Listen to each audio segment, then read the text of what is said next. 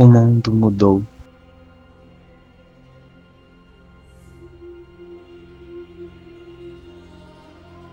Posso senti-lo na água.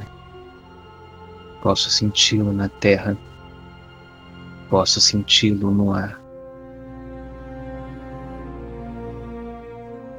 Muito do que havia está perdido, pois nenhum dos que se lembram está vivo.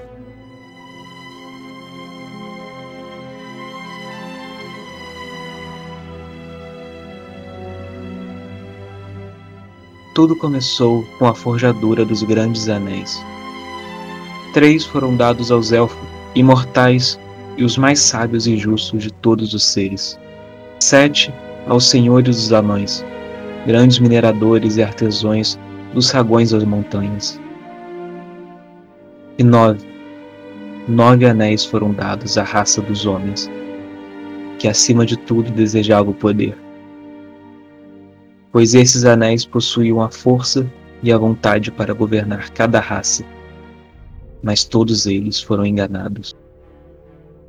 Pois outro anel foi feito, na terra de Mordor, no fogo da montanha da perdição, o Senhor do Escuro Sauron forjou em segredo um anel mestre para controlar todos os outros. E neste anel ele colocou toda a sua crueldade, sua maldade e sua vontade de dominar todas as formas de vida.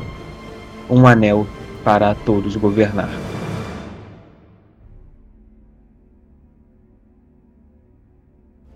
Uma a uma, as terras livres da Terra-média foram dominadas pelo poder do Anel. Mas alguns resistiram.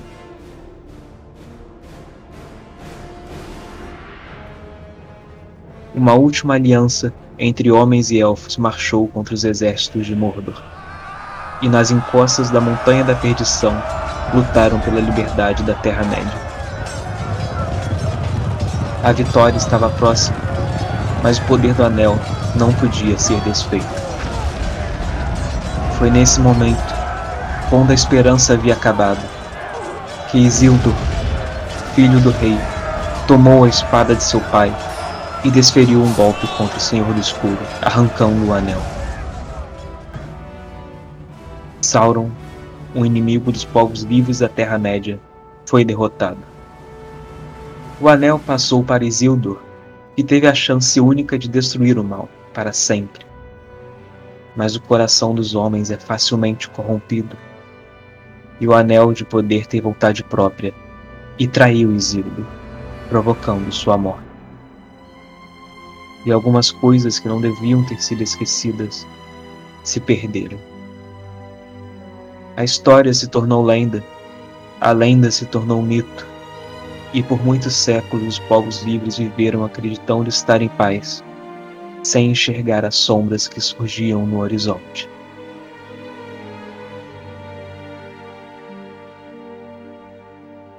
Sombras da Terra-média, Capítulo 1 O Bando do Lobo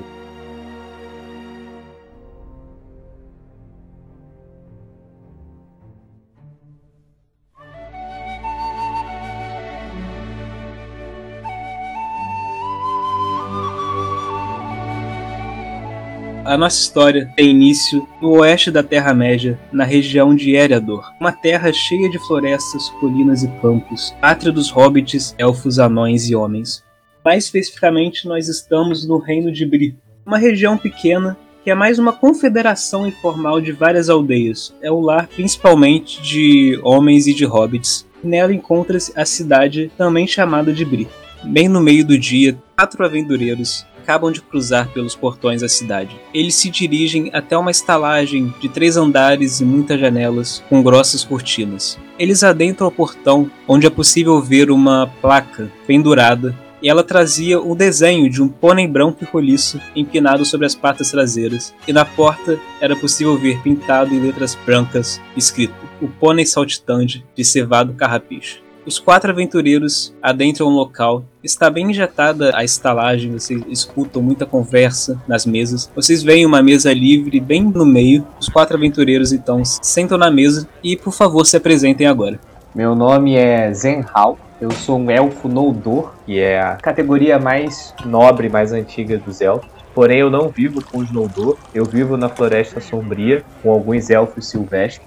Sou um mestre da sabedoria, meu objetivo de vida é estudar e adquirir conhecimento sobre toda a existência passo a minha vida estudando, mas eu tenho um hábito peculiar que é a cada vários períodos que eu passo na cidade dos elfos, na Floresta Sombria, eu me dou anos sabáticos em que eu viajo para adquirir mais conhecimento mas a minha fama já é conhecida como alguém que adora sentir os prazeres da carne, algo que não é tão comum entre os elfos imortais. Eu gosto de sentir as coisas, de conhecer coisas, mas eu passo esse ano sabático, volto para a cidade dos elfos, passo um período lá eu tenho como principal defeito um código de conduta, um código de honra, que é eu valorizo muito a imortalidade dos elfos e eu acho que isso é uma dádiva e por isso eu sou muito contrário a arriscar a minha vida por bobeira. Principalmente porque ao longo de todos os anos que eu vivi, eu percebi que as pessoas morrem, uma hora ou outra. Então eu sempre fico meio, ah, eu vou sacrificar a minha vida imortal, essa dádiva para adquirir conhecimento, por alguém que inevitavelmente vai morrer uma hora ou outra. Mas ao mesmo tempo eu odeio ver injustiças e também odeio ver pessoas que abusam do poder.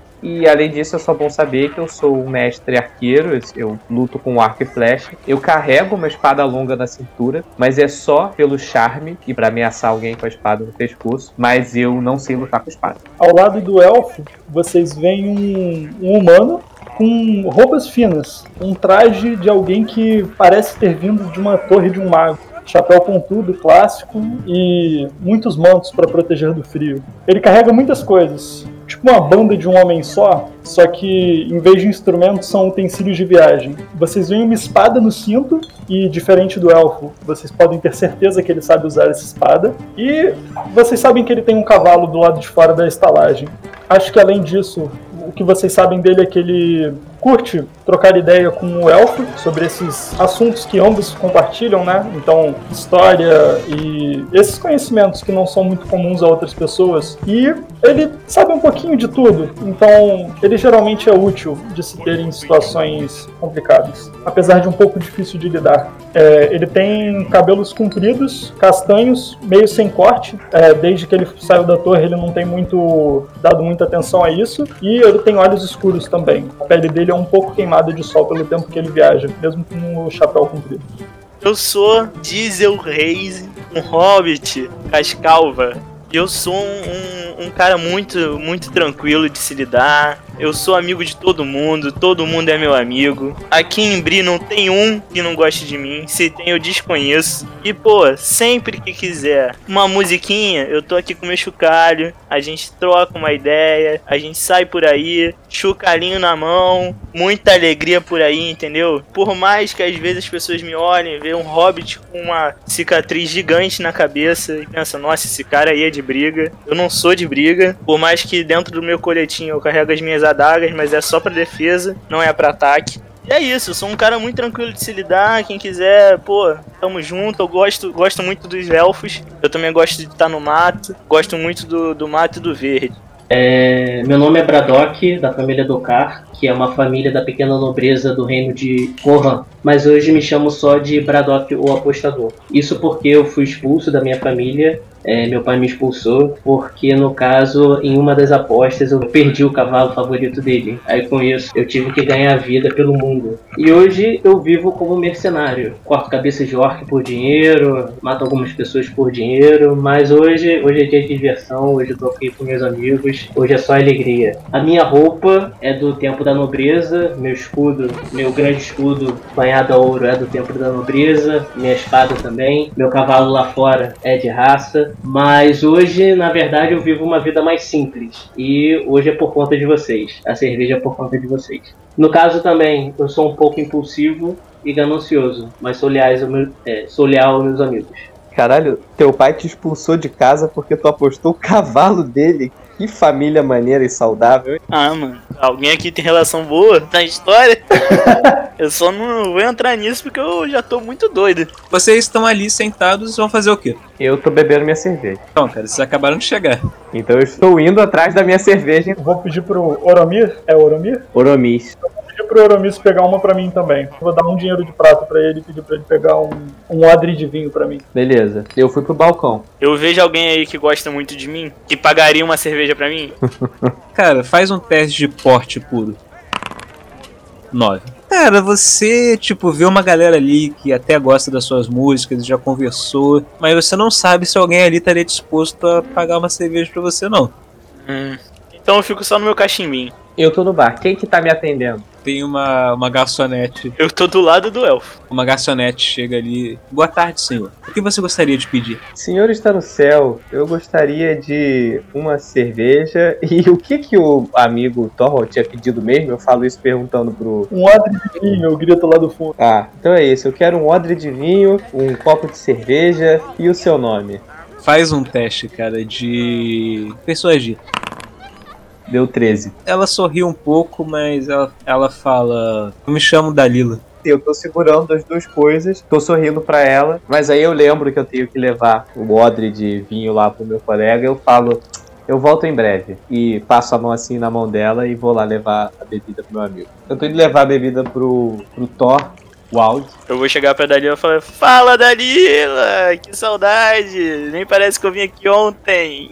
Ela dá uma risada. Como você está, Diesel? Tá tudo ótimo, Dalila. E esse meu amigo aí? Ele é muito maneiro, né? Só uma perguntinha, o, o, o Diesel tá nas pontas dos pés pra falar com ela no balcão ou ele dá altura? Eu escalei, mano. Eu tenho a habilidade de escalar. Não, mas só pra visualizar a cena, ele tá tipo agarradinho no balcão, como é que tá? É, tipo, eu imaginei aquele banco alto, sabe? Aí eu subi no banco. Ah, tá. Eu imagino ele em pé no banco, em vez de estar sentado. Eu dei a cerveja pro o vinho pro Thor, eu olho pro Badok e falo, ué, não vai se juntar à festa não? Tô pensando. Só um detalhe, eu bebi metade do meu copo e eu tô falando com o Braddock vocês já percebem que minha entonação mudou. Eu já tô começando a ficar alegre. Eu vou começar a beber e ao longo da noite eu vou, vou ir trocando de, de língua. É, tá, tá de dia, cara. É, tá de dia, é o meio da tarde. Pararam aí pra almoçar, cara. Caraca! Pô, pra almoçar, crente que era de noite já, a gente já tava pô, Eu também, eu tava, tipo, aquela baguncinha na taverna. empurrando, empurrando o caneco, mano. Caraca. Ah não, se eu, tô, se eu tô dentro de uma construção não consigo ver o céu, pra mim tá de noite já. Eu tô enchendo o copo. Eu vou pedir alguma coisa pra comer porque eu tô com muita fome. Eu já terminei o meu copo e eu vou atrás do Diesel. Eu tô lá no balcão, eu olho pra Dalila, chamo ela pelo nome, peço mais um copo de cerveja, eu abraço assim o Diesel pelo ombro e falo: Caralho, eu gosto muito de você. Pô, eu falo também, cara, você é um elfo mal legal. Toma aqui meu cachimbo. Eu trago o cachimbo e eu vou olhar pra Dalila com aquele meu olhar lindo enquanto eu trago o cachimbo. Ela sorri vendo a cena, mas não faz mais do que isso. Ela te entrega uma nova caneca de cerveja e fala que logo, pra, logo ela levará o prato até a mesa e ela sai dali que ela vai atrás pra buscar o- a comida. É isso aí, agora devolve meu cachimbo. Eu boto o cachimbo na boca dele. Ok? Eu falo pro Euromis assim, e aí, Euromis, eu quero, quero fazer uma proposta pra você. Vamos apostar uma coisa? Opa, lá vem o apostador. Vocês voltaram pra mesa já? Eu tô no balcão ainda. Então eu espero ele chegar, eu espero ele chegar à mesa. Eu volto carregando o nosso amigo Diesel no colo. E eu fico gritando: é minha comida, é minha comida, eu tô morrendo de fome. Ela falou que ia levar, cara. É, eu falo exatamente isso. Relaxa, ela vai. Mas eu não tô ligado nisso, eu tô no foco da larica, cara. Eu tenho muita fome. Eu só falo pra ele, relaxa, que a Dalila tá vindo. Eu aposto com o Oromi que a Dalila não, não vai sair com ele essa noite. Essa noite não, esse dia. Opa, como é que é? Adoro a aposta desse tipo. Eu coço assim o meu, que... meu belo queixo, falo, o que, que você quer apostar? Uma moeda de prata? Então, vamos apostar baixo, uma moeda de cobre. Porra, uma moeda de cobre não paga nenhuma cerveja, seu mendigo. Ô, ô, Eduardo, não, Eduardo. O, o seu personagem é. Ele é apostador, tu vai botar uma de prata aí, se fudeu. É, A pessoa que perdeu, perdeu o cavalo favorito do pai, veio me trazer um centavo.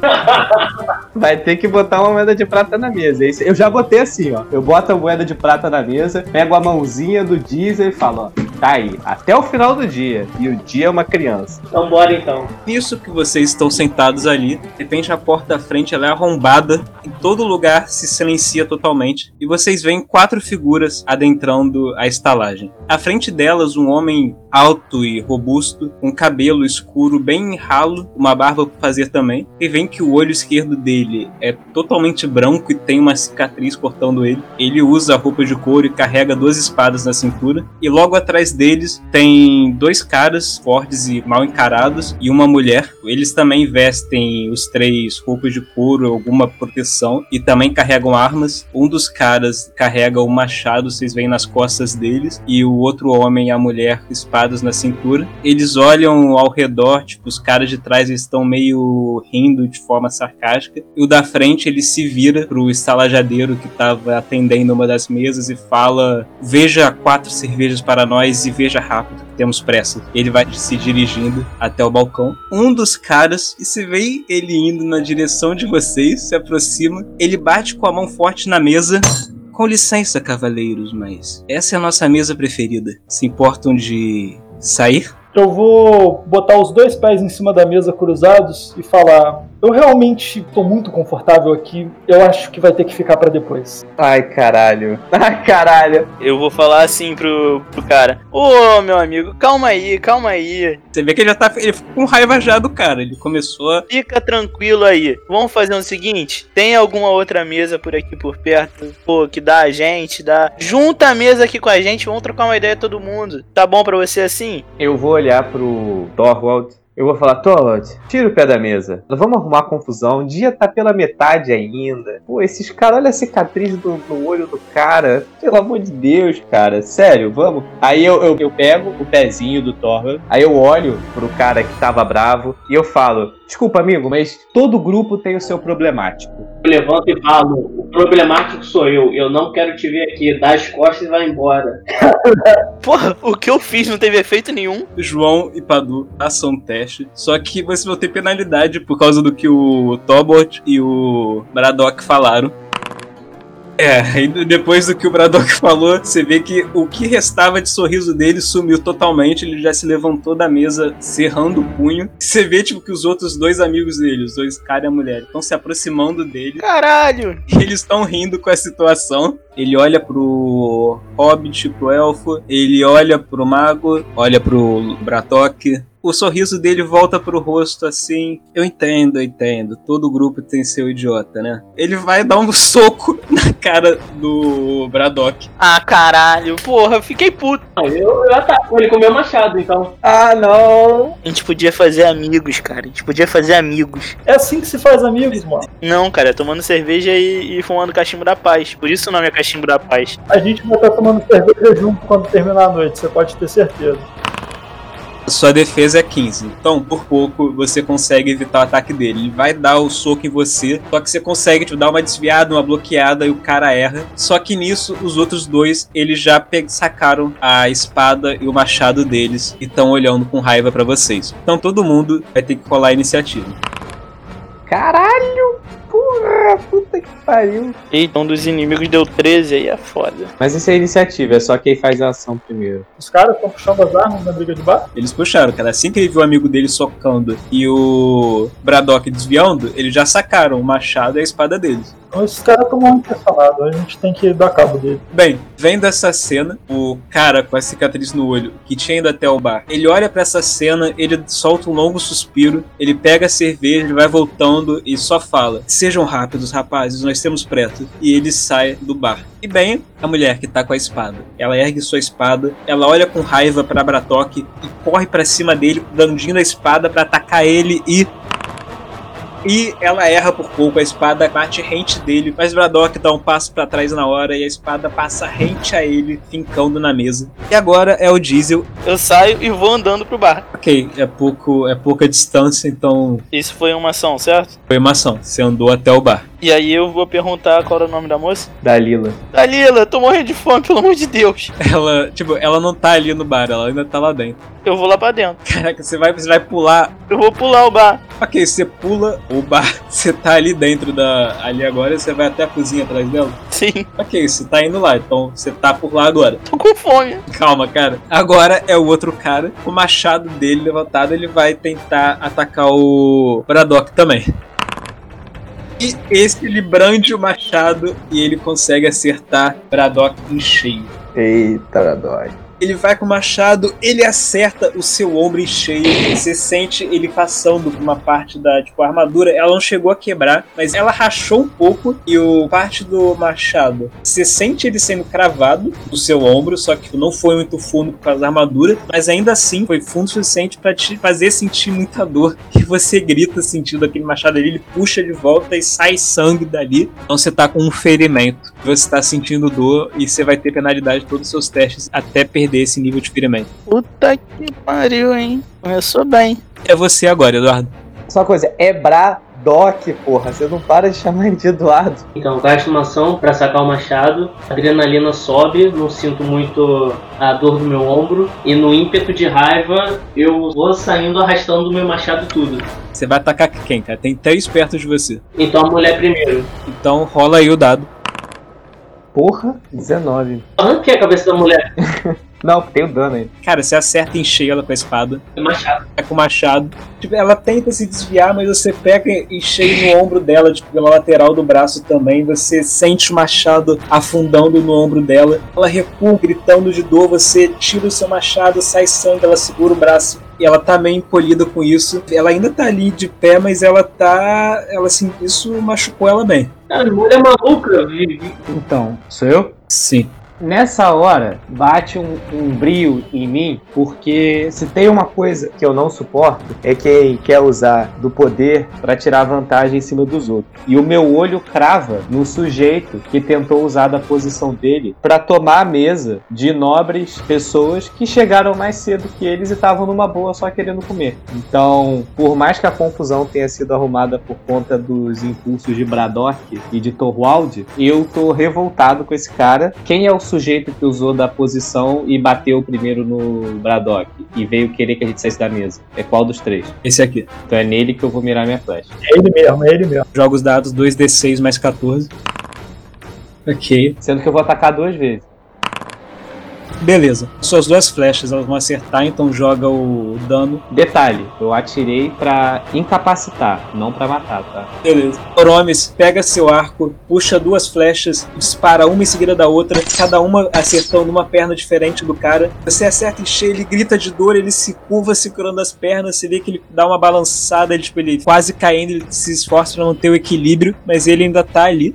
O dano que eles tomaram não, não fez eles ficarem tipo, é, se pá, melhor a gente meter o pé. Ainda não. Não, ele- eles estão embarcando ainda? Eles vão olhando com muita raiva pra vocês. Cara, um deles tem duas flechas, cada um em um joelho. Esse daí não vai dar tanto trabalho. Não, agora, agora já era, mano. Agora é a porradaria franca. Até, até eu vou voltar. À medida que ele toma as duas flechadas e eu vejo que a briga tá encaminhando pra isso mesmo, que não tem o que fazer, eu vou aproveitar que eu já tava com um pouco de raiva dele, eu assumo que ele deu uma cambaleada com as duas flechadas. Eu vou encostar a mão no ombro dele e falar: meu amigo, eu acho que você escolheu a mesa errada pra fazer isso. E a minha mão começa a se iluminar, a palma da minha mão, e de repente a capa dele no ombro, assim, junto com o resto da roupa, vai começando a pegar fogo. O cara, ele olha pros braços e pro, pra roupa dele, vê que tá em fogo, ele começa a gritar desesperado, ele fica se debatendo, tentando apagar isso, ele tá gritando, gritando. Ele se debate com duas flechas no joelho aí. Ele tá, cara, ele tá em fogo, ele tá desesperado, cara. Ele. Adrenalina, né, mano? Depois disso, eu vou sacar minha espada e eu vou fazer aquele, aquela voltinha, girar ela na mão pra preparar pro combate. É, o cara, ele tá se debatendo, ele tá desesperado, ele tá gritando tanto de dor quanto de medo e pavor por estar nessa situação. Então gente saca a sua espada. Os outros dois olham assustados também pro cara em chamas e pro mago com a sua espada na mão. E volta agora pra mulher que tinha levado a machadada no ombro e ela tá vendo o companheiro dela em chamas. Ela decide recuar um pouco e se afasta do Braddock. Ela sai correndo em direção à porta. E vocês veem Diesel voltando da cozinha, seguido pela mulher lá, pela Dalila, que olha, olha para aquilo assustada. E você, Diesel, vê o, a situação e que tá ali. Você vê uma, um tocha humano no meio da, dos seus amigos, outra mulher gritando e saindo correndo, outro cara com a espada em punho. Cara, Eu, já consegui minha comida, eu encontrei ela. Encontrou ela, foi atrás de você ver qual era a situação. Aí você volta e você vê essa cena, vê o- a mulher que saiu gritando, vê um tocha humana. Mas eu tô com a comida na mão. Você tá com aquele frango frito enorme na mão, comendo ele. Esse... Ó, eu vou subir no balcão com esse frango. Eu apoio o frango, porque eu não vou conseguir subir sem, sem, sem uma das mãos, né? Eu apoio o frango no balcão, taco ele assim pra cima. Aí subo, escalando, seguro o frango de novo na mão. E aí eu pego minha e miro. Eu quero atirar na próxima. É o outro cara. Ele olha pro amigo dele em chamas, ele vê que a companheira de- dele correu assustada. Ele olha pra vocês, tipo, ele vê que ele tá meio na dúvida do que fazer, mas ele decide continuar ali, então ele vai bater no Braddock. Ergue o machado, ele vai pra cima de você com raiva. Ele acerta você com o machado, ele faz o corte lateral pegando no, nas suas costelas, afundando a sua armadura. Ele não chega a cortar, só que você sente uma coisa estalando dentro de você. Você acha que ele pode ter achado alguma costela ali, porque você tá sentindo muita dor agora. Ele retira o machado. É Baradoc agora. Eu tô querendo dar uma banda nele. Pode fazer, joga aí. 11. Braddock tenta dar uma banda no cara, mas tipo, você vê a perna dele tremendo, mas ele se ajeita ali, ele tá de pé ainda. Então vai ser machado na cabeça de novo. É, 13. Na essa machadada você vai dar ali, mas o cara ele dá um pulo pra trás ali e consegue evitar o golpe do seu machado. Caralho, Braddock. Então agora é o Oromis. Primeiro eu vou lançar minhas duas flechas, né? Vamos ver se eu acerto. 22, acho que acertei. E 20, acho que acertei, né? Uma das flechas eu mirei no machado desse maluco aqui. Eu quero desarmar ele. E a outra flecha eu vou atirar nesse filho da puta que é o que eu peguei ódio, que era o Mitidão. O que já tá pegando fogo, Isso, pra deixar ele totalmente, ele não vai mais atrapalhar. ele não vai mais atrapalhar, não vai fazer mais nada. É, só que assim, de novo, eu não estou atirando pra matar, mas eu vou dar um tiro pra incapacitar ele totalmente nesse combate. Pelo amor de Deus, tira essa morte da minha consciência, dá o golpe final pra eu não ficar com esse peso. Não, não mato, eu não vou matar, ele tá incapacitando. Ele vai ficar incapacitado. Como se foi um tiro específico na mão dele, no machado pra ele desarmar, faz um teste de combate de armas aí pra ver se você realmente consegue fazer isso.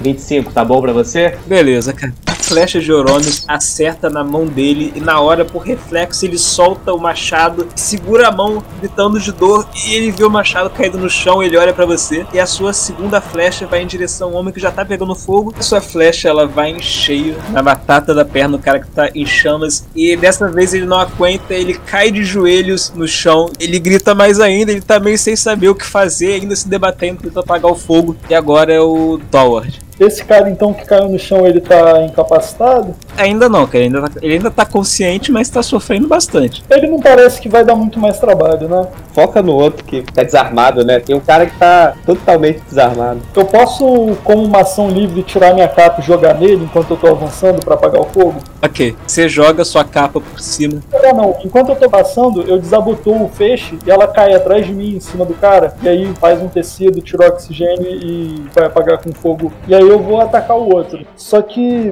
eu vou, vou pelo outro lado, pra não ficar eu do lado desse, do, do Braddock, pra eu meio que flanquear o cara. Ataca ele aí. 12. Ih, caralho. Você brande sua espada contra ele, tentando acertar, mas o cara ainda desvia. Ele consegue desviar da sua espada. E agora é ele. Apesar dele ter conseguido desviar do seu ataque, ele olha assustado pra vocês e pra cena. Ele vê que ele perdeu a arma. Ele acha que isso já foi longe demais, então ele recua e corre pra entrada também. Eu posso tentar agarrar ele, já que ele tá tentando fugir? Pode, pode ser, pode sim. É, acho que eu não consigo não. Você avança pra cima tentando pegar ele, mas o cara ele corre pra entrada também. E agora é o Diesel. Qual deles ainda tá suave de vida, entre aspas?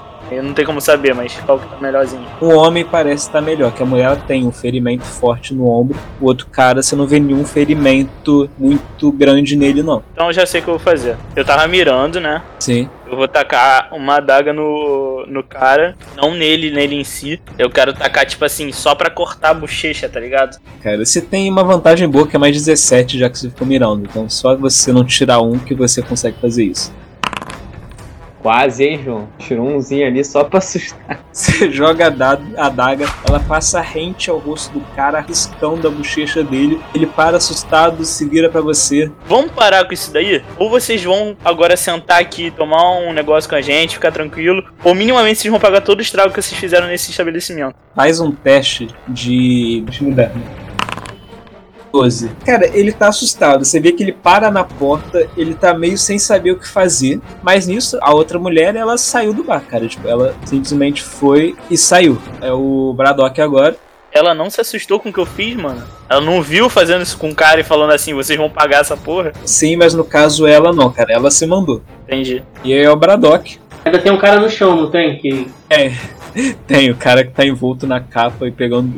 É, então, só pra descontar a raiva e deixar o, o cara mais imobilizado, eu pulo em cima dele e dou uns socos na cara. Caralho. Ponto em cima dele Jiu-jiteiro do caralho. e dou uns socos na cara pra, pra ele ficar mais imobilizado. No caso, ele tava coberto pela coberta. Quando você vai nisso, você vai meio de costas em cima dele. Ele cai de bruço no chão, ainda com a coberta. Você sente a coberta que ela tá quente. Aí você soca a cabeça dele, você dá uns socos e o cara ele parece que ele parou de se mover. Parou de se mexer é um bom sinal, é porque ele não vai mais ter resistência. Eu vou, já que sou eu o próximo, eu vou caminhar até ele, do lado, elegantemente. Eu vou sentir o pulso dele pra ver o quanto ele tá pulsando. Numa escala de, sei lá, 1 a 10. Quanto que ele tá pulsando. Tá, a pulsação dele tá em 4. Tá, numa escala de 0 a 10, né? É, tipo, ela tá lenta, cara. Vê que o cara ele tá mal, ele a princípio não deve morrer. Ele talvez fique com umas sequelas aí, mas ele deve sobreviver. Merecido. Tá, ele tá inconsciente? Tá, tá sim. Tá, eu vou arrancar as flechas que estão na perna dele, tirei a coberta e eu vou. Uma coisa, você tirou a coberta, você vê que o corpo dele tá cheio de queimaduras. O cabelo dele pegou fogo e quase não sobrou nada. Ele tá todo queimado. Você vê que ele tá gemendo em agonia e respirando com dificuldade. Tem uma poça de sangue na perna deles, na região onde as flechas tinham sido atiradas. Tá, eu vou fazer o seguinte: eu vou apoiar ele em mim. Cara, até eu tô com, tô com remorso. Eu vou usar a cura pra tentar curar ele só das flechadas. Beleza, vai ficar tratando dele ali então. Você vira o corpo dele, você quebra a flecha e tira ela dali. Você pega suas ervas. E tô botando umas pomadinhas de queimadura também, né? Foda, só pra dar uma aliviada. Mas tu carrega isso tudo, menino? Sou, eu tenho habilidade de cura e tal. E eu tenho muitas coisas que eu trago da Floresta Sombria, então. Várias homeopatias aqui. Ele tem um medo fudido de morrer, então eu acho que ele deve carregar uma- um kit de remédio considerável. Ok, Talbot se aproxima do cara que ele tá olhando assustado pra vocês. Você vê que ele tá com o pé querendo dar a volta e correr, ele só tá esperando pra ver o que que vai acontecer. Eu Vou usar da minha persuasão, então. Vou amigavelmente falar com ele. Amigo, a gente só queria conversar. Senta com a gente. Ainda dá tempo. Você não quer terminar como o, o azarado ali, né? Você não falou nada, só seu amigo que veio encher nosso saco. Você responde umas perguntas pra gente, a gente te deixa embora, você leva o seu amigo com você. Vocês fazem o que quer que vocês queriam fazer, mas vocês dão um panorama pra gente. O que, que você acha? Roda aí o teste de persuasão. 15. Ah, ele olha, tipo, ele se recompõe um pouco, ficando, tipo, menos assustado, mas e você vê que ele, ele tá tremendo um pouco ali ainda, pensando no que, que ele tem que fazer. Sinto muito por isso. Ele só dá as, as costas pra vocês e sai também da taverna. Agora que amigo cuzão, né? Que largou o outro ali. Se eu fosse filho da puta, ele ia largar o cara pra morrer, né? E é é isso, vocês estão aí agora nessa situação você vê que todo mundo, cara, parecia que todo mundo que tava aí da taverna tava aprendendo a respiração. E se é como se todo mundo soltasse a respiração agora. Você vê um certo burburinho voltando na taberna, o pessoal olhando assustado pra vocês, fazendo comentários. Eu grito pro Torva. Taca a minha adaga aí. Eu vou tirar a adaga dele da parede, vou olhar pra todo mundo e vou estender um sorriso pro pra estalagem inteira e vou falar: Tudo resolvido, gente. Calma, não queremos mal de ninguém. O estalajadeiro ele vai se aproximando pra vocês, meio tremendo, falando: O que vocês fizeram? Protegemos sua taverna. Não precisa nos agradecer. Você- vocês não sabem quem eram eles? Não, ali é por isso que eu tô se cuidando desse cara aqui. Meu Deus, vocês podem ter condenados essa estalagem. Eles são o bando do lobo. Ai meu Deus, o cara começa a ver que ele tá balançando a cabeça, olhando pro chão, meio com as duas mãos na cabeça, virando lado pro outro, meio desesperado. Ah, o que, que vai acontecer agora? Meu Deus, o que se fizeram? Tipo, ele tá balanceando consigo mesmo. A filha dele, a Dalila, se aproxima, pegando no braço dele, tentando acalmar o pai. Bom, eu só tô pensando. Bom, essa estalagem sobreviveu a uma trilogia de filmes muito boa e uma nem tão boa assim. Acho que vai dar tudo certo. Tá, eu tô chegando na mesa com a comida. Você chega na mesa com a comida. Muita comida. Tipo assim, maior que eu, tô trazendo na mão, tá ligado? Em cima da minha cabeça. Vou chegar felizão. Qual é, galera? Ainda bem que acabou, vamos comer, porra. Eu continuo cuidando do cara e, tipo, meu semblante ficou bem sério por conta do que o dono da estalagem falou. Eu só fico pensando nisso. Tipo, lobo, lobo, lobo, lobo. Antes de comer, eu quero dar uma revistada no cara. A ver se eu encontro algum papel, se eu encontro algum dinheiro. Esse tempo inteiro que eu tô cuidando do cara, eu tô tentando lembrar se alguma vez eu já tive conhecimento de alguma coisa. Se eu já li ou se eu já tive contato com alguém que remetesse a, a alguma coisa como lobo. Ou a um bando que segue alguém chamado lobo. Faz um teste de saber mesmo, de história. Eu posso tentar também, eu sou historiador. Beleza, os dois fazem então.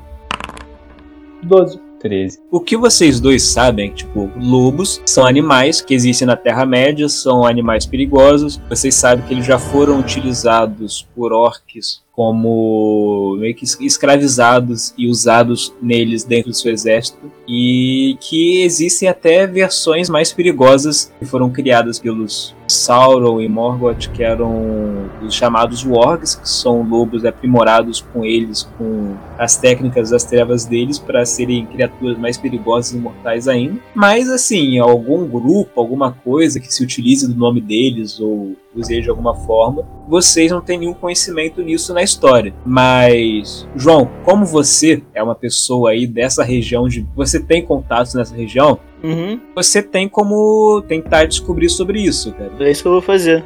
2D20? 2d6 mais seu teste de inquirir. Diesel, você já tinha ouvido falar esse nome desse bando dos lobos. Só que diante disso, que parece toparam com eles, você pergunta pro resto do pessoal que tem ali em volta e você consegue descobrir o suficiente sobre esse bando dos lobos. Você sabe que é um grupo de ladrões que se tornaram bem famosos nesses últimos meses, porque eles se instalaram em Bri e eles têm feito vários tipo, assaltos nas estradas e que de vez em quando eles aparecem na cidade, nas estalagens e tal, e acabam às vezes causando problemas com as pessoas. Só que os guardas eles não parecem estar interessados em prender eles, cara. Tipo, existe uma certa suspeita aí de que os guardas podem estar fazendo vista grossa para eles, pode ter alguma coisa rolando, alguma ligação deles com uma confederação aí do reino. E as pessoas, elas também têm muito medo deles, então elas evitam comentar sobre o assunto. Elas têm muito medo e ela- existe uma fama, dizem, que o líder do grupo é um lobisomem.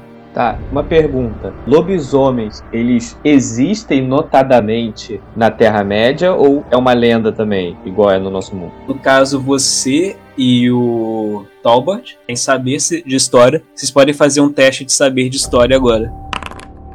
15. Você escuta ele falar disso, desse rumor de que é o lobisomem, só que, cara, você estudou a história desse mundo e você sabe que, assim, lobisomens de fato existem, só que na primeira guerra que teve, que foi contra Morgoth, o primeiro Senhor Escuro, lobisomens eram lobos que foram possuídos por espíritos malignos e que foram transformados em criaturas mais fortes, mais perversas ainda, que tinham uma inteligência humana. Eles conseguiam falar e se comportar como pessoas, além de serem lobos bem mais assustadores e tal. Só que eles nunca puderam assumir uma forma humana. Só que por conta dessa inteligência, acabou gerando esse mito. É bem comum essa suspeição de que existem sim lobisomens, pessoas, homens que se transformam em um lobo. Só que até onde você sabe, não existe nenhum registro de uma criatura assim. Os lobisomens que você sabe que existem eram aqueles servos do Senhor do Escuro que já não se vê há muito tempo.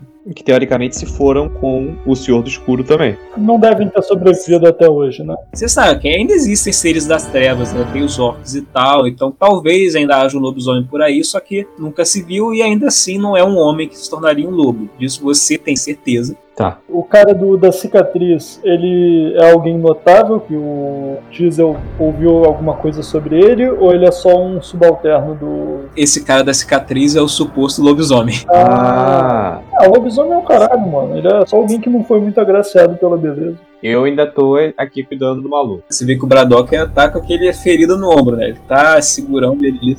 Eu vou tentar curar ele então, já que o outro curandeiro tá. Eu vou perguntar assim pro Braddock. Ô Braddock, como é que você tá aí? Só uma machucadinha de nada. A minha armadura é boa e conseguiu é, resistir ao, ataque. Mas você tá conseguindo movimentar o ombro? Roda, roda, roda, roda, roda, Jequiti.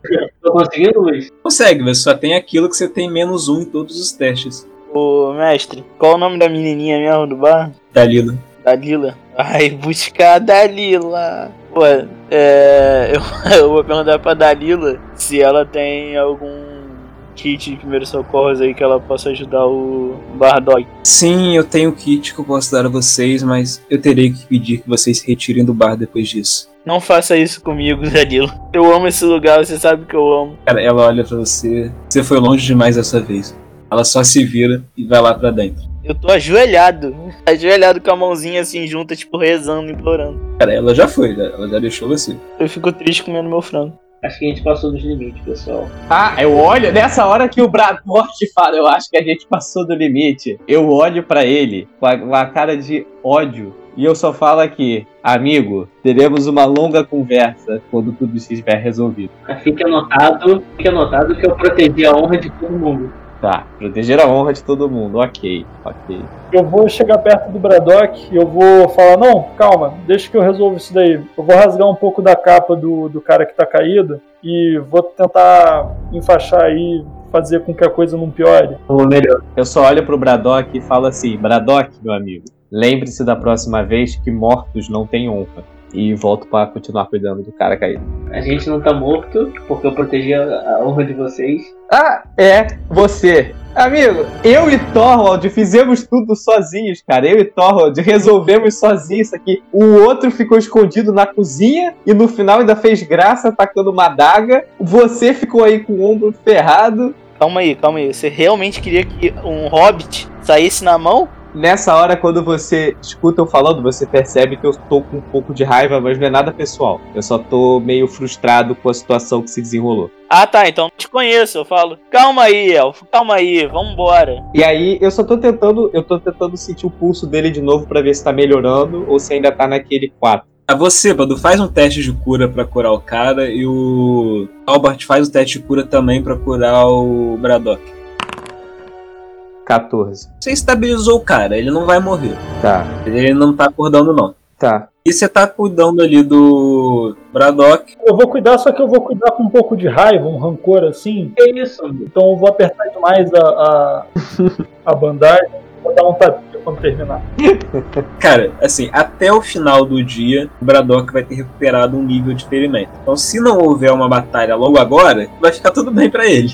Olha, E a minha revista no cara, cara. Eu quero revistar o maluco. Se tiver uma adaga, me dá. nessa hora eu bolei um plano. Só pra lá, eu vou até o balcão e vou chamar a Dalila. Calma, calma, cara, olha só. Primeiro, o Braddock, revistando o bolso do cara lá, ele acha uma sacola com umas, uns 10 dinheiros de prata e tem um punhal com ele também, uma adaga com ele. Uhum. mas a espada que ele carregava. A roupa dele tá impraticável depois do fogo. E nisso que você sai, você passa pelo balcão, você vê a Dalila voltando, carregando um- uma caixa na mão. Ela entrega pra vocês, tome aqui, cuide de seus ami do seu amigo, mas deixe esse lugar agora, por favor. Nesse momento eu vou falar com a Dalila, vou chegar. Dalila, chega aqui. Eu tive uma ideia pra tentar livrar vocês desse problema. É o seguinte, eu tô estabilizando e salvando a vida desse cara. E aparentemente esse cara deve ser um dos mais chegados desse tal lobisomem, afinal, ele faz parte do seleto grupo que anda com ele. Faz o seguinte, vocês têm quartos aqui nessa estalagem, vocês têm Sim, sim, sim tem, tem quarto sim. Aí eu vou falar o seguinte: olha só, eu vou deixar esse cara estabilizado e recuperado lá em cima,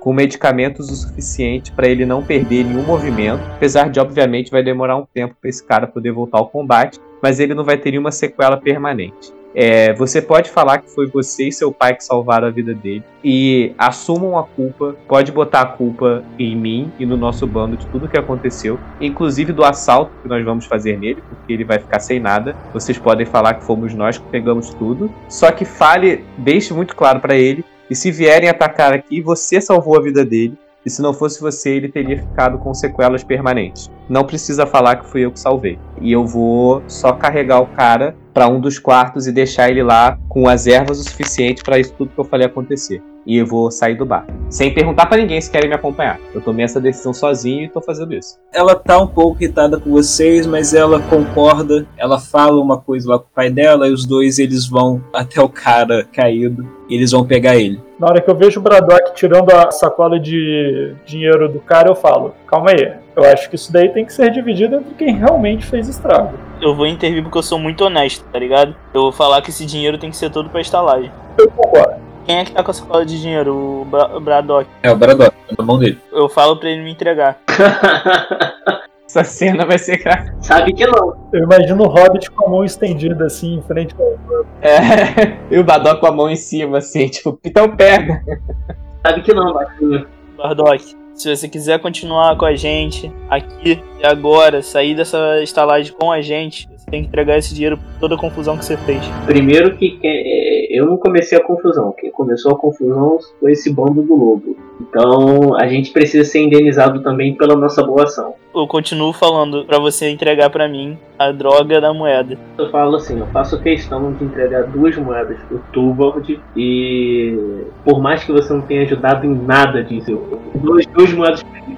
A parada é o seguinte. Quebrou coisa aqui, deu confusão, vai dar problema aqui pra galera. E sempre foi legal comigo. Você vai dar esse dinheiro pra eles. Eu vou entregar as duas moedas que ele me deu pro Hobbit. Então, Hobbit, desse por satisfeito. Você tem agora quatro moedas na mão. Calma, calma, deixa eu entender. Você não fez nada, você deu duas pra mim, duas pro Hobbit, quer ficar com seis? A conta não fechou.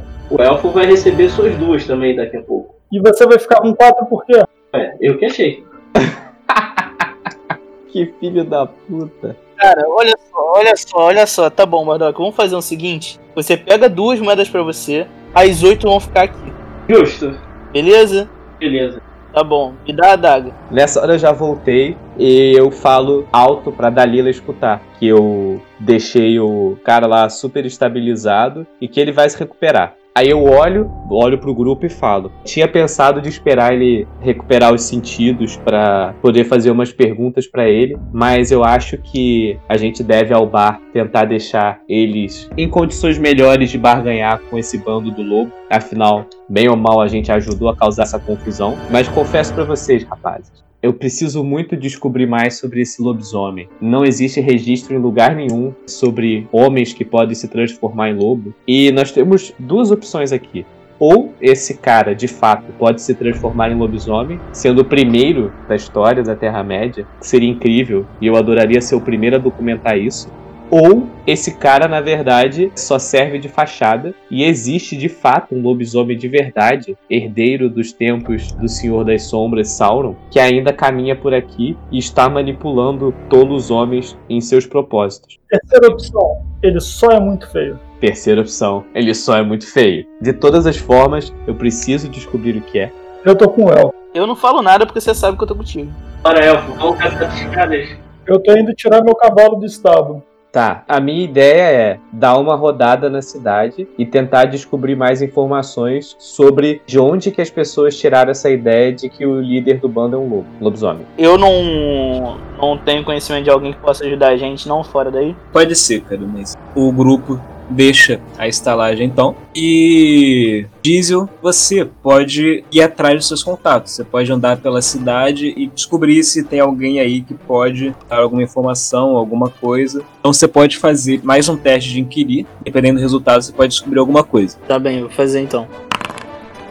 Cara, as pessoas, elas não sabem muito, elas não sabem quase nada sobre esse bando. Só que você descobre que o último ataque deles aconteceu no dia anterior, na estrada a oeste da cidade. Mas e aí, o que, que vocês vão querer fazer? Eu acho que é importante a gente descobrir onde é que esses caras ficam. Tipo, Vai falar a mesma coisa, pra saber até perguntar pro, pra vizinhança ali, pra saber até pra onde eles foram. E perguntar nas redondezas também se tem algum cartaz de procurado, alguém querendo combater eles, quem que poderia ficar do nosso lado e desse mais dicas. uma coisa que eu acho curiosa é que falaram que ninguém prende eles, eles parecem que estão soltos por aí. Só que eles, o narrador tava falando que o Diesel descobriu que eles estavam fazendo assaltos na estrada à noite de mercadoria. Cara, como é que esses caras, os comerciantes, não estão recorrendo à guilda e à confederação pra tentar arcar com esses prejuízos? Não é normal ninguém fazer nada com alguém que tá dando prejuízo para comerciante. Verdade. O proletariado se fode, mas quem os empresários estão sempre na mão dos políticos, pô.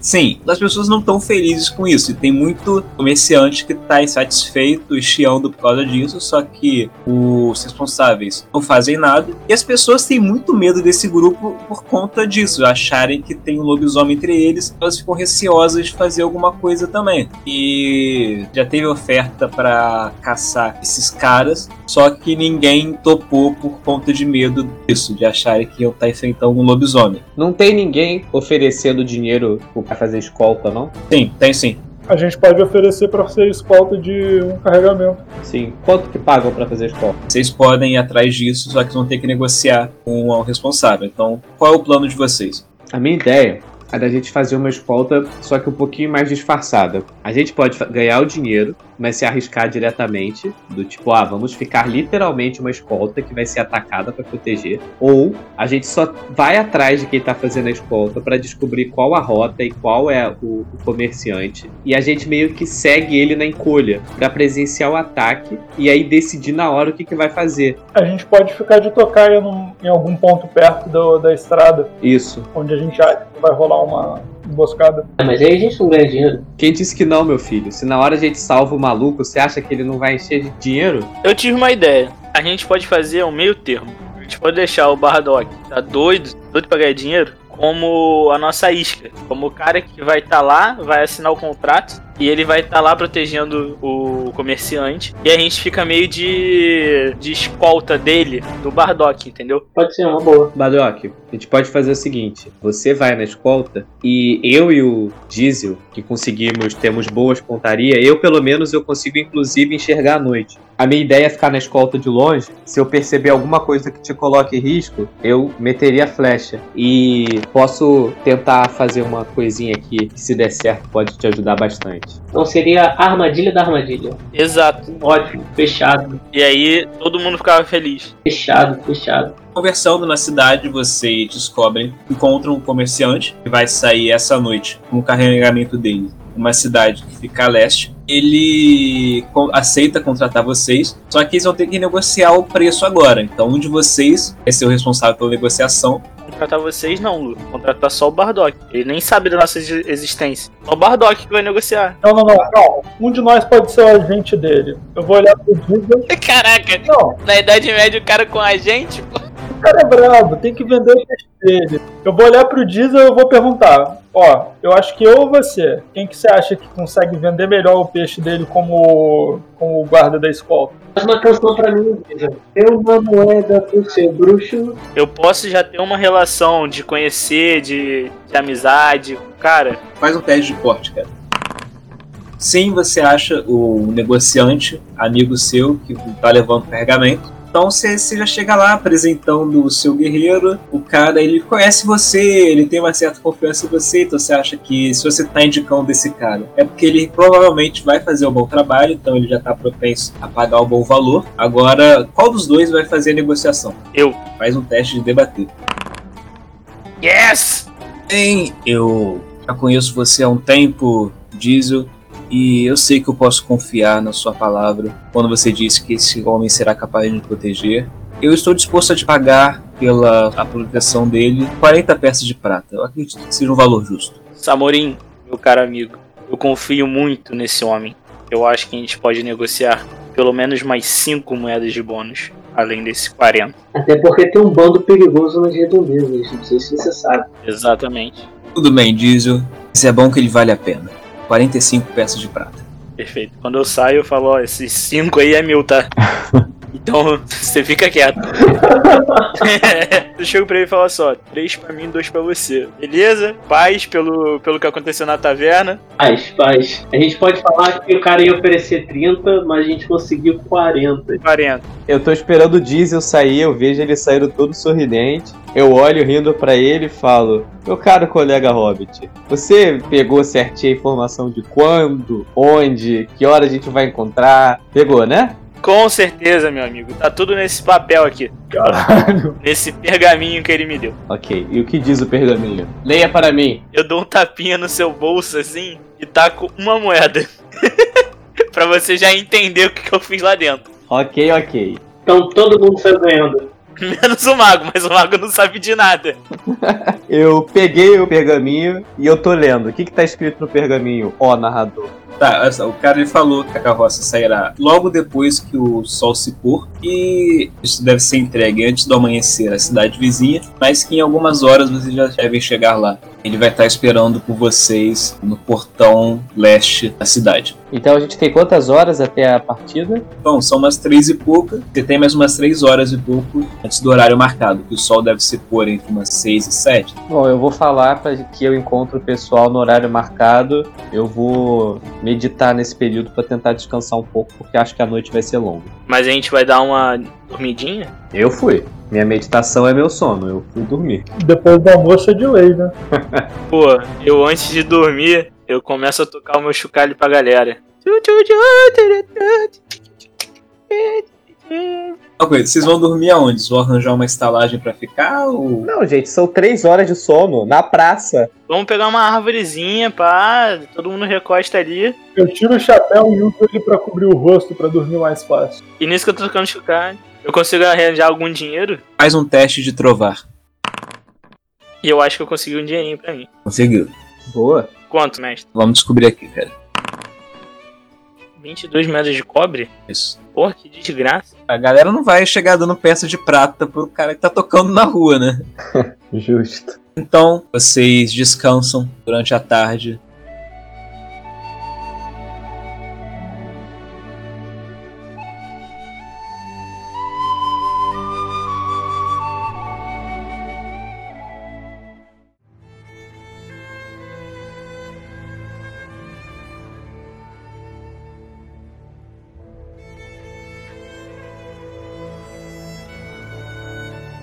O Braddock ele se sente melhor, suas costelas não doem mais, o ombro só tá incomodando.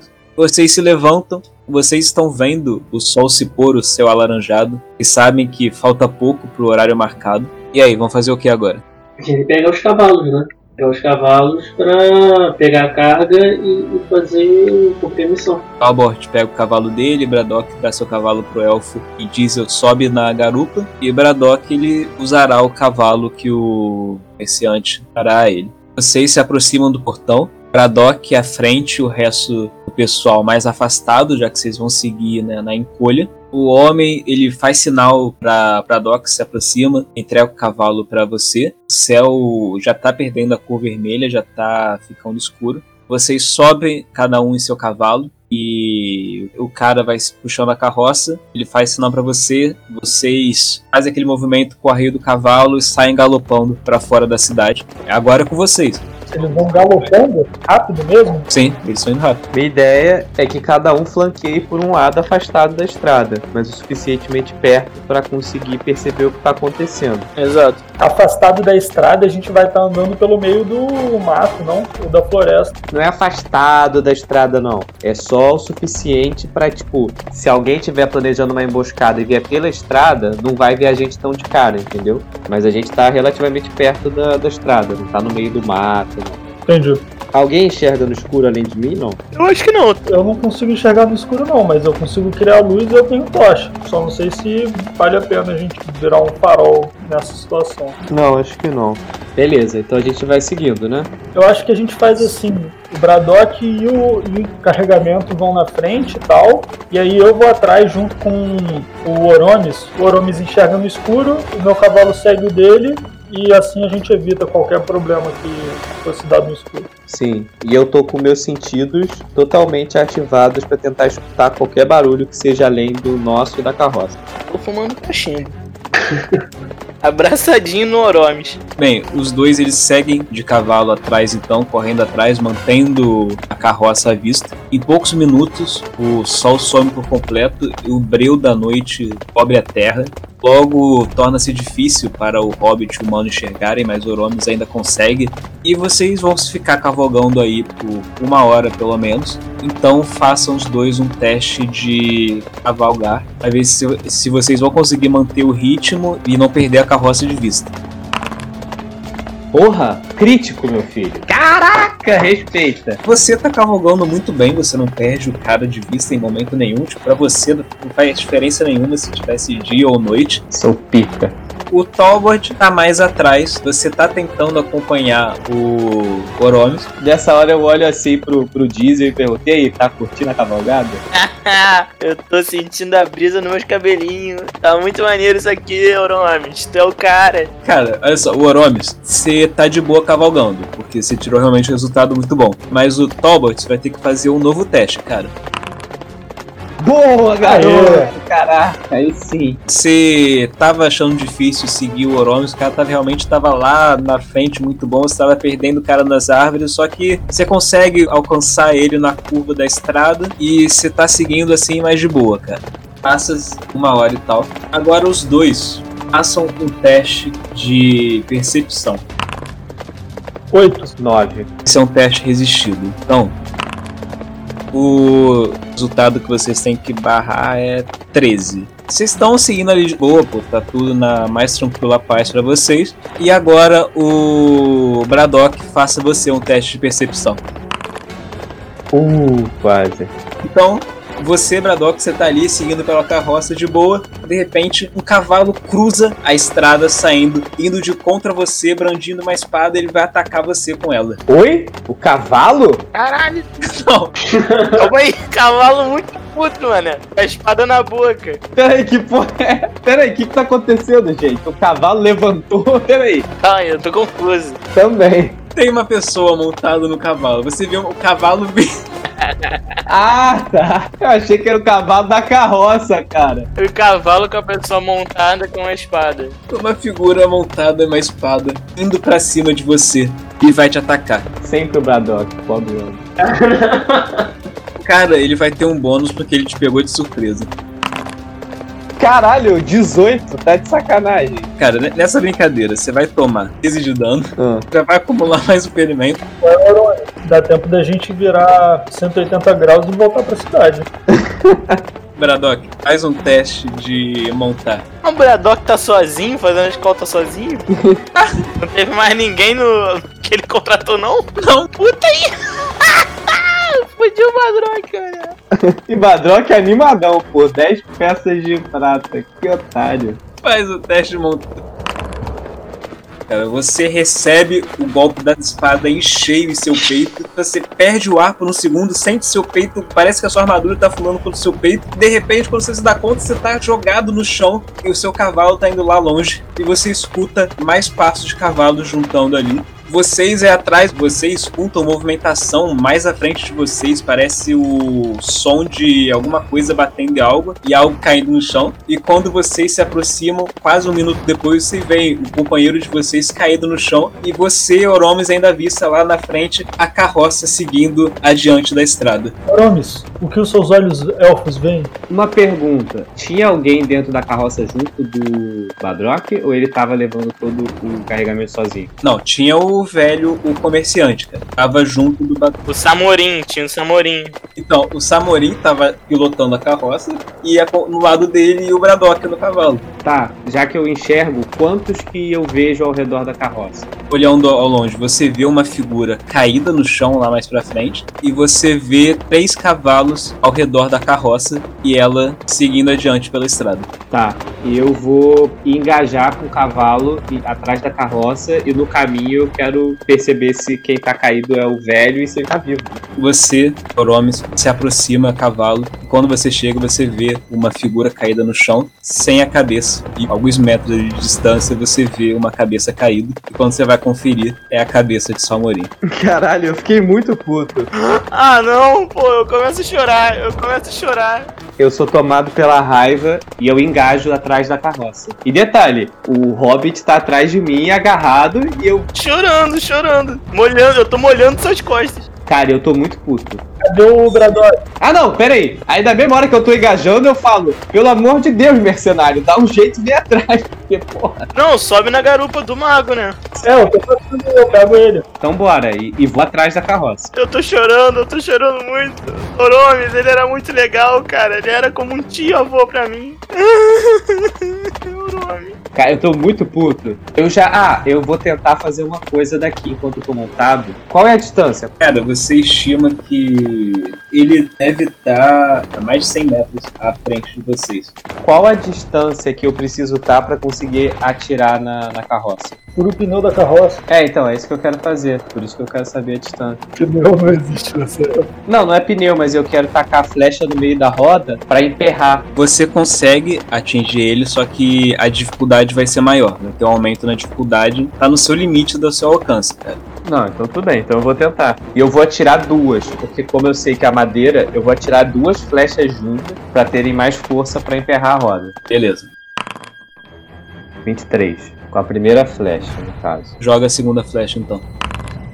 23 também. Oromes, ele para, ele gata uma flecha no arco, toma um segundo pra mirar direito, dispara e você vê ela acertando em cheio a roda esquerda da carroça. Logo em seguida, você puxa na mesma hora uma segunda flecha, mira e dispara e ela vai em cheio na carroça direita dessa vez e você vê a carroça caindo no chão, ela é arrastada por um pouco até parar e o cavalo não conseguir mais levar ela. Você enxerga a silhueta das figuras que estão lá junto da carroça parando junto e enquanto você faz isso, você escuta as passadas de cavalos atrás de você e você vê Talbot se aproximando e sua garupa Braddock. E eu falo, porra, chegou o guerreiro, caraca. Bora, time! Eu tô balançando a rédea pro cavalo o mais rápido possível. Eu já tô falando pro Braddock. Saca a espada que a gente vai passar direto, hein?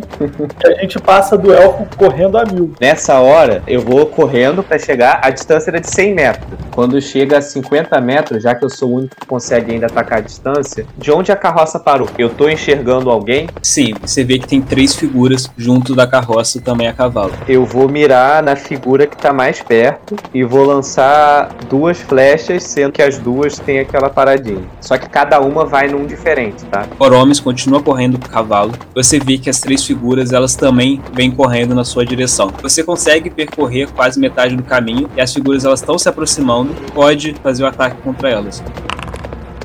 20 e 18. Eles estão a cavalo também. Não sei. São três figuras, então você vai disparar em duas delas. Isso. Faz o teste de caligrafia. Caligrafia? Ela tá escrevendo alguma coisa? Calma que você vai descobrir já já.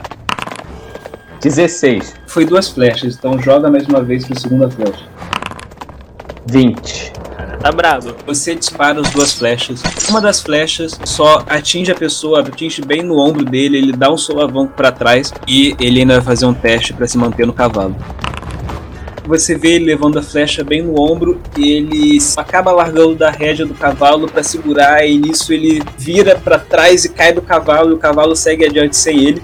Mas a segunda flecha, cara, ela acerta bem cheio no peito dele e algo mais acontece. Então, galera, é o seguinte. Essa é uma das flechas que eu coloquei runas mágicas na ponta enrolada no papel. Eu consigo fazer encantos com a minha caligrafia e eu coloquei um encanto de iluminação para poder iluminar nosso alvo. E mesmo que vocês não enxerguem no escuro, vocês vão enxergar aonde vocês têm que acertar. Aí eu olho para trás assim pro diesel e eu falo: "Cara, esse filho da puta matou o teu amigo. Aproveita que ele é um farol no escuro e vingue-se pelo seu amigo." Você está certo. A flecha acerta bem no peito dele. Ele dá um solavanco para trás e vamos ver se ele consegue se manter no cavalo. É, ele cai do cavalo também, então os dois cavalos estão seguindo adiante sem cavaleiro. E nisso que ele caiu no chão, tá iluminada a área. E essa luz revela para você mais dois cavaleiros que estavam escondidos nas árvores, um de cada canto. Eles estavam tentando circundar para te pegar de surpresa, só que nessa que a luz chegou ali, Nossa. você vê eles vindo por ali. Ataque de oportunidade, ataque de oportunidade. Posso dar? Vai, vai lá. Eu pego as duas adagas e eu quero tacar uma pra cada lado. Beleza, cara, faz o teste aí. 22 e 20. Diesel, enxergando os dois inimigos se aproximando, sem pensar duas vezes, ele pega do seu cinto duas adagas e dispara uma em cada direção. E as duas acertam em cheio no alvo. Que agora vão fazer um teste para ver se continuam no cavalo. E os dois, ao receber essa adaga cravada, um deles foi no ombro e o outro uma parte do peito. Tipo, eles se assustam e, e acabam soltando da corda e com o movimento eles caem para fora do cavalo também. E vocês têm cinco homens caídos e os cavalos indo na direção de vocês. Mas a, a carroça já acabou de. Já tá parada a carroça? A carroça tá parada lá na frente. Tem eu e o Braddock correndo em direção ao último que sobrou aí em cima do cavalo ainda. Aí vocês dois que pararam, que estavam o cavalo parado para atirar, só vem o cavalo de Dalbort passando por vocês, correndo, ele e Bratok indo em direção ao último cavaleiro. Eu tô com uma mão, a mão que segura o escudo, tá segurando a rédea, e a outra mão eu tô sacando a espada e tô falando pro guerreiro sacar também, pra ver se a gente consegue derrubar esse cara, nós dois. Você tá com a mão na rédea, faz um teste de montar, que o outro cara também vai fazer, e quem tirar o maior resultado é quem vai atacar primeiro. Nossa, cara, o maluco, cara, na moral, ele vendo vocês indo, cara, ele se assusta um pouco, ele puxa a rédea do cavalo, você vê o cavalo empinando pra trás, ele para ele querendo pensar no que fazer, só que nisso vocês já estão em cima deles pra atacar, faz o ataque. Assim que o cavalo desce, eu seguro a espada igual uma lança de justa e já tento perfurar o cara e tirar ele de cima do, do cavalo. Beleza. Não, beleza, cara, com a vantagem que vocês estão por conta da posição dele, você consegue acertar em cheio. Joga aí o dano agora. 16. Cara, você tá passando, você crava a sua espada no peito dele, próximo ao ombro direito. O corpo dele se enverga pra trás. E agora, Braddock, você pode aproveitar a chance pra atacar também. Pô, mas ele vai matar o cara também, não? Mas essas são as pessoas que a gente tem que matar, gente. Ele acabou de decapitar o velho. Então tá. eu vou atacar o cara com tudo, então. Você acerta em cheio com seu machado também. Joga o dano aí. Porra.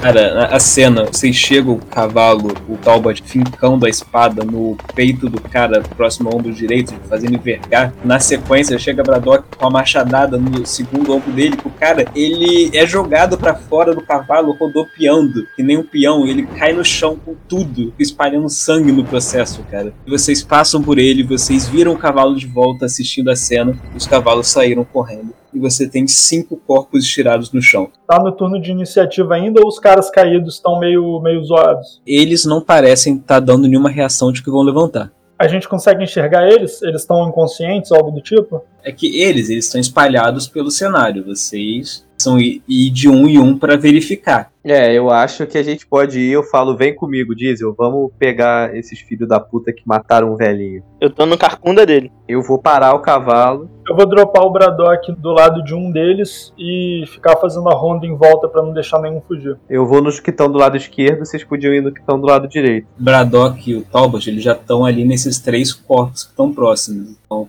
Vamos conferir eles três. Mas eles estão acordados ou estão desmaiados? então, a princípio, eles não estão dando sinal nenhum de que vão levantar. Ninguém tem corda nem nada, né? Eu tenho. Você acha melhor amarrar eles primeiro pra não, não ser pego de surpresa numa árvore? Sim. Acho brabo. Amarra eles uns nos outros. A gente deixa eles sentados no meio da estrada aqui. Eles são humanos? A gente consegue perceber se eles são. Sim, são todos humanos. Eles são feios igual o lobo? Então, vocês estão conferindo cada um, vocês conferem que todos eles acabaram desmaiando na queda mesmo. O último deles, que foi derrubado, aquele que rodopiou, vocês veem que ele era o cara que tinha cicatriz. Além deles, tinha mais três caras lá e uma mulher. E aqueles outros que vocês tinham topado no bar, os dois que fugiram, eles não estão entre esses quatro. Vocês estão amarrando eles ali, então vocês escutam um uivo cortar a noite. Ah, Vocês gelam, vocês sentem o sangue de vocês gelar. É um uivo que vocês nunca escutaram antes, vocês se sentem tomados por um pavor primitivo. E o uivo ele para. Tá, na hora do uivo a gente já tinha amarrado todo? Vocês estão amarrando, estão terminando de amarrar ainda. Tá, eu sugiro assim, galera, vamos terminar de amarrar e meter o pé, porque isso gelou minha espinha. eu concordo plenamente. Recolho minhas facas, Meteu o pé?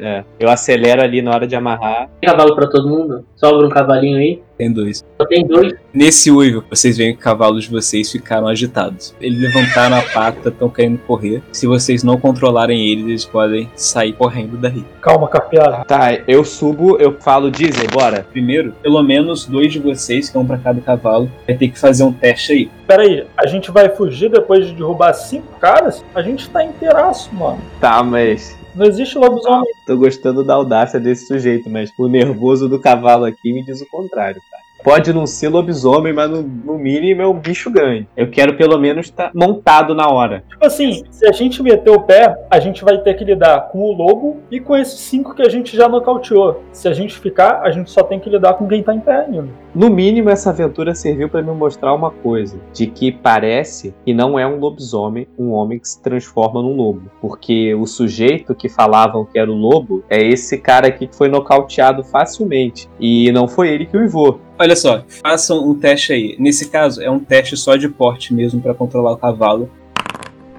11 também. Caralho. Vocês tentam controlar o cavalo de vocês, mas aquele uivo deixou eles muito agitados, cara. Eles se empinam, eles. Vocês têm que desviar dos coices deles e eles só saem disparados, vocês não conseguem segurar. Se vocês estão aí no meio da estrada à noite, sem cavalos. Ai, delícia. Formação de círculo, peguei a espada a- e o escudo. A gente vai ter que fritar esses caras. E ficar atento com o que vir. Eu pego os corpos então e faço um círculo com os cinco corpos todos amarrados assim. Eu tô vigiando o entorno. Que isso, Oromes? Como é que tu vai fazer um círculo com os corpos tão rápido assim, cara? Tá louco? Sabe quando você bota, tipo, duas pessoas estão dormindo, você a- Não, nunca botei ninguém.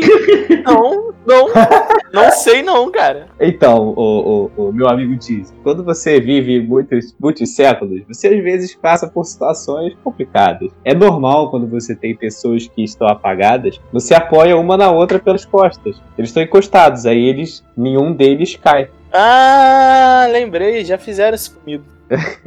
Só que assim, eu recomendo a gente ir pro meio do mato, ficar escondido e ver se a fera Pro meio do mato. O lugar mais escondido possível. nas sombras, isso. Não é melhor a gente ficar na estrada, não? Eu acho que eles já viram a gente. É melhor a gente ficar aqui que a gente tem visão do entorno pra gente não ser pego desprevenido. Exato. Eu quero ficar de longe pra ver se o lobo vai vir investigar o que aconteceu aqui, entendeu? Se eles realmente estão trabalhando para um lobo, Vamos subir em árvore então, pô. é, vamos subir nessa árvore mais próxima, até porque lobos, lo- lobos, lobos não voam, até onde eu sei. Então vamos subir numa árvore aqui próxima e ficar observando. Eu enxergo no escuro e vou narrando pra vocês o que tá rolando. Tá bem. Aproveita e dá umas flechas aí no lobo também, né? Eu acho que pelo menos quem não bate de longe devia ficar no chão, porque ficar em cima da árvore vai ficar tomando flechada sem fazer nada, vai virar uma pinhata essa porra. Tudo bem, então faz o seguinte, vocês ficam no tronco de baixo, eu tô de cima olhando. Eu também. Se eu perceber que tem alguém chegando, eu atiro de longe e é o tempo da gente ver o que faz. A gente fica de costas pra uma árvore. Isso, O, você em cima da árvore, a gente de costas pra árvore. isso, e eu fico olhando, vasculhando, isso. Ok, vocês se colocam nessa posição vantajosa, vocês ficam esperando, prestando atenção. Então vocês escutam um farvalhar de folhas e algo sai da mata e adentra a luz. Vocês veem a figura de um enorme lobo.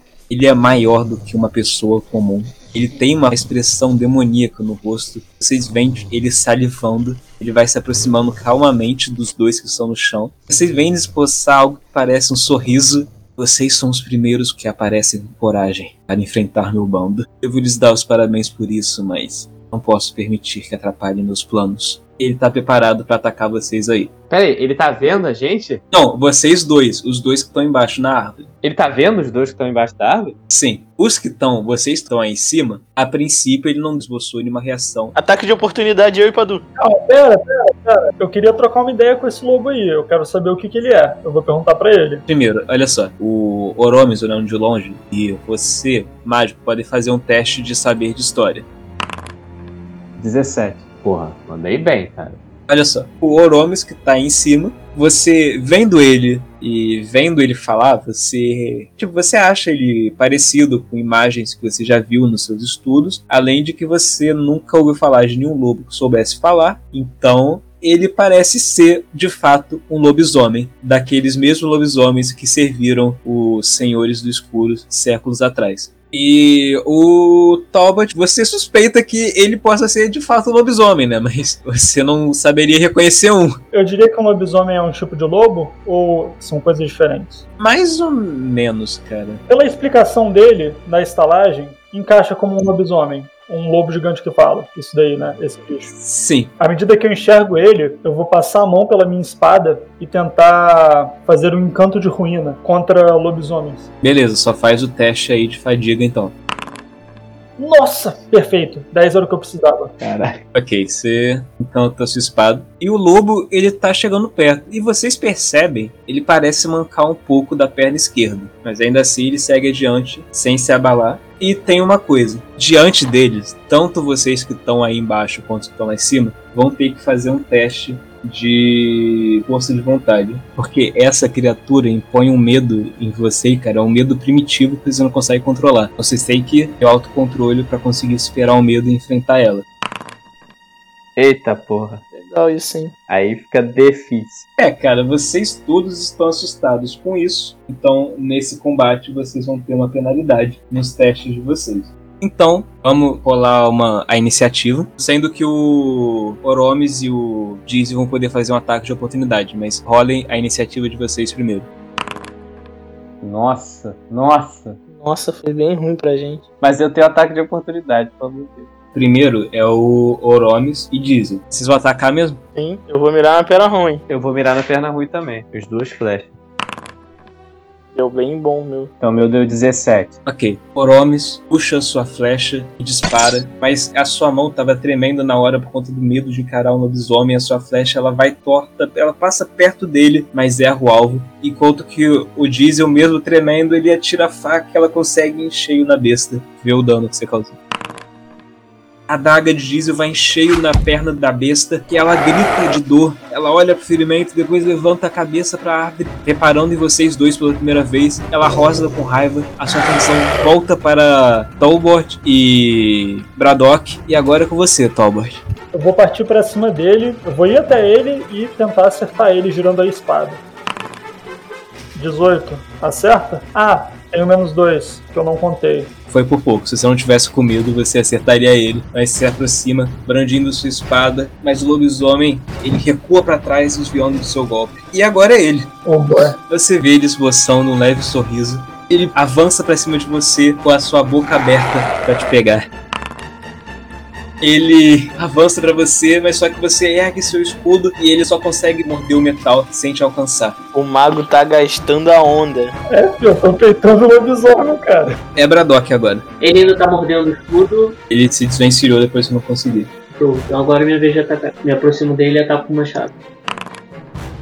Então você ergue seu machado para acertar ele. Só que ele raspa na pele do bicho. Você chega a arranhar de leve, mas sem causar nenhum ferimento à besta. Agora é Diesel. Agora que eu vi os meus dois companheiros saindo na mão com o lobisomem, eu vi que a minha adaga pegou onde eu queria que pegasse, eu vou tacar duas agora de uma vez. Vai lá, faz os dois ataques. Mas Boa. Caralho, caralho, boa. Joga o dano que você causou. Eu mirei de novo no joelho, da perna ruim. Ok. Diesel puxa de seu cinto mais duas adagas, jogando as duas contra o lobisomem, pegando na mesma perna de antes. Você vê que uma vai no antebraço, a outra vai no braço. Ele dobra a pata, quase caindo sob ela, mas ele ainda tá de pé ali.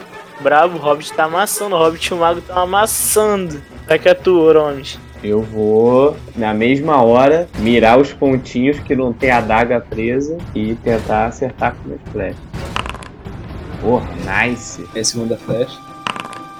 Porra, não. Coromes dispara duas flechas, uma delas passa longe do braço do bicho, mas a segunda vai bem no cotovelo. É isso, seisinha de dano leve. Você vê o bicho dobrando e desabando sobre essa pata dele. E ele luta pra se erguer de novo com as três outras patas. E agora é o Talbot. Ah, o cara tá tendo dificuldade em pé, eu vou aproveitar e vou tentar separar a cabeça dele fora logo. Eu vou fazer um ataque armado de força. Ok. Eu tenho mais 3 no dano infligido e até o meu próximo turno os oponentes têm mais 2 pra me acertar. Beleza. Você vai ter uma vantagem por conta do bicho ter ficado meio caído nessa rodada.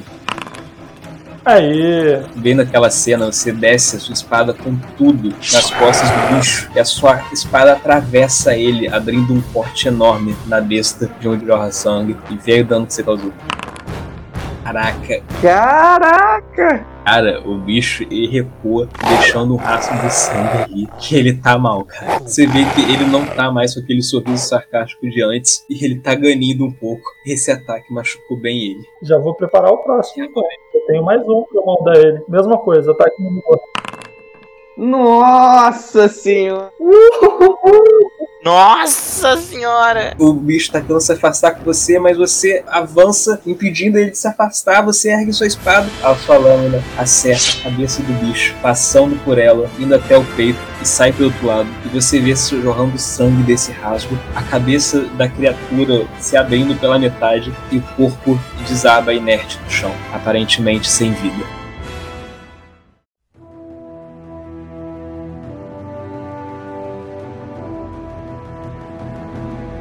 Aê! Caralho, a gente matou o lobisomem? Eu queria trocar uma ideia com ele. Foi mal. Vamos levar a cabeça dele. É, exatamente. É isso que eu pretendo fazer. Ele tá morto mesmo? Eu vou então descer da árvore. Também. Vocês recuperam o fôlego, o medo que vocês sentiam ele passa. Eu olho pro Badrock e eu pergunto pra ele o que que um lobo faria com assalto a mercadorias de comerciantes locais. Cara, a gente tem que ver o que, que era a mercadoria, né? Mano, eu tô curiosaço com o que que era que o cara tinha que chegar amanhã na parada e tava levando de noite, mano. Aí eu olho pro Badrock e eu falo, Badrock, pega esse machado aí, arranca a cabeça dele então pra gente levar pra cidade. Mas alguém vai lá ver o que tem de mercadoria que eu tô curioso. Alguém não, vai você, porque eu não confio em mais ninguém daqui, de honestidade. Isso!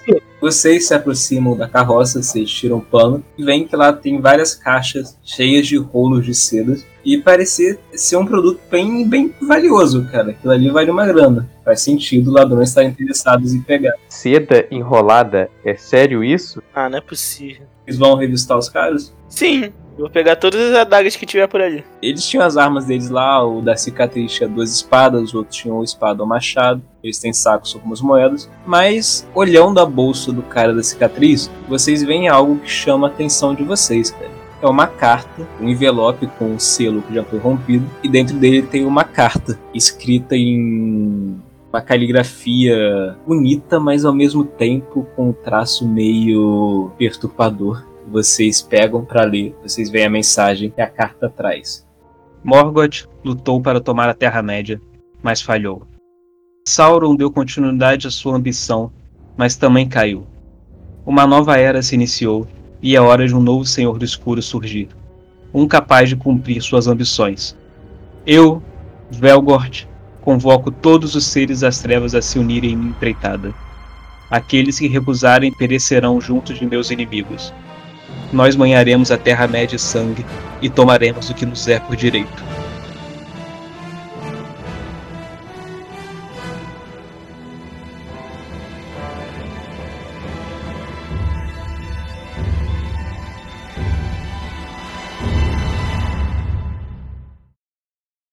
Essa é uma produção da Taberna de Contos.